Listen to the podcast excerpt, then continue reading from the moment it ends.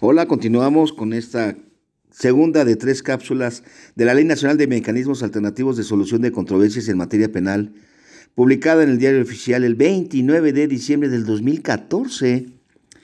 Vamos para seis años, ¿tú ya la leíste? Seis años de esta ley. Obligaciones de los intervinientes, acatar los principios, conducirse con respeto, cumplir con los acuerdos, asistir a cada una de las sesiones. Solicitud para la aplicación del mecanismo alternativo y su inicio. Los mecanismos alternativos se solicitarán de manera verbal o escrita ante la autoridad competente cuando se trate de personas físicas.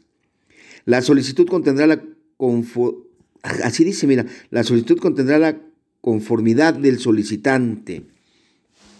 Derivación. El Ministerio Público, una vez recibida la denuncia o querella, orientará al denunciante o creyente sobre los mecanismos alternativos de solución de controversias y le informará en qué consisten estos y sus alcances.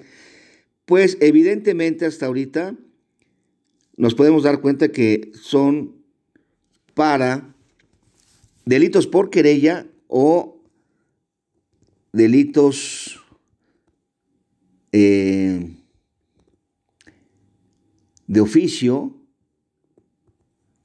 pero donde no este pues no, no haya violencia. Porque aún cuando hay un delito de oficio y que no sea violencia, pues procede el acuerdo reparatorio. De acuerdo al Código Nacional, pues dependerá de la pena de prisión en su medio aritmético, ¿no? Eh, bueno, esa es una eh, disposición para la suspensión condicional del proceso. El acuerdo reparatorio, bueno, tiene ahí sus restricciones y características. Habría que checar bien esta ley.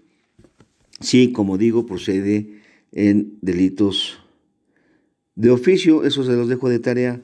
Vamos a ilustrarnos recíprocamente y vamos a ver si lo señala más adelante. Dice que el Ministerio Público podrá derivar el asunto al órgano adscrito a las Procuradurías o Fiscalías cuando la víctima ofendida esté de acuerdo para solicitar el inicio del mecanismo alternativo previsto en esta ley. Los intervinientes se encuentren identificados, se cuenten con su domicilio se cumplan con los requisitos de oportunidad y procedencia que establece el presente ordenamiento legal. El Ministerio Público deberá realizar las actuaciones urgentes o inaplazables para salvaguardar los indicios necesarios. Delitos de robo sin violencia e incluso piratería, etcétera. Elección de órgano por parte de los intervinientes, admisibilidad, registro del mecanismo, invitación al requerido. La invitación al requerido la realizará el órgano dentro de los cinco días hábiles. Contenido de la invitación, sesiones preliminares. Esto es importante, miren ustedes.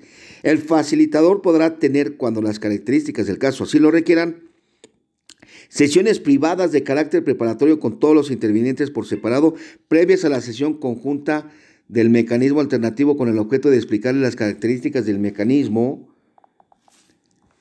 elegido y las reglas que deberán observar durante la realización del mismo. Entonces, evidentemente hay sesiones de mecanismos alternativos que se realizarán únicamente con la presencia de los intervinientes, y en su caso de auxiliares y expertos. El mecanismo alternativo en detención por flagrancia o medida cautelar, anoten. Artículo 20. En los casos en los que el imputado se encuentre detenido por flagrancia, el Ministerio Público podrá disponer la libertad del imputado durante la investigación en términos del artículo 140 del Código Nacional de Procedimientos Penales a efecto de que participe en el mecanismo alternativo.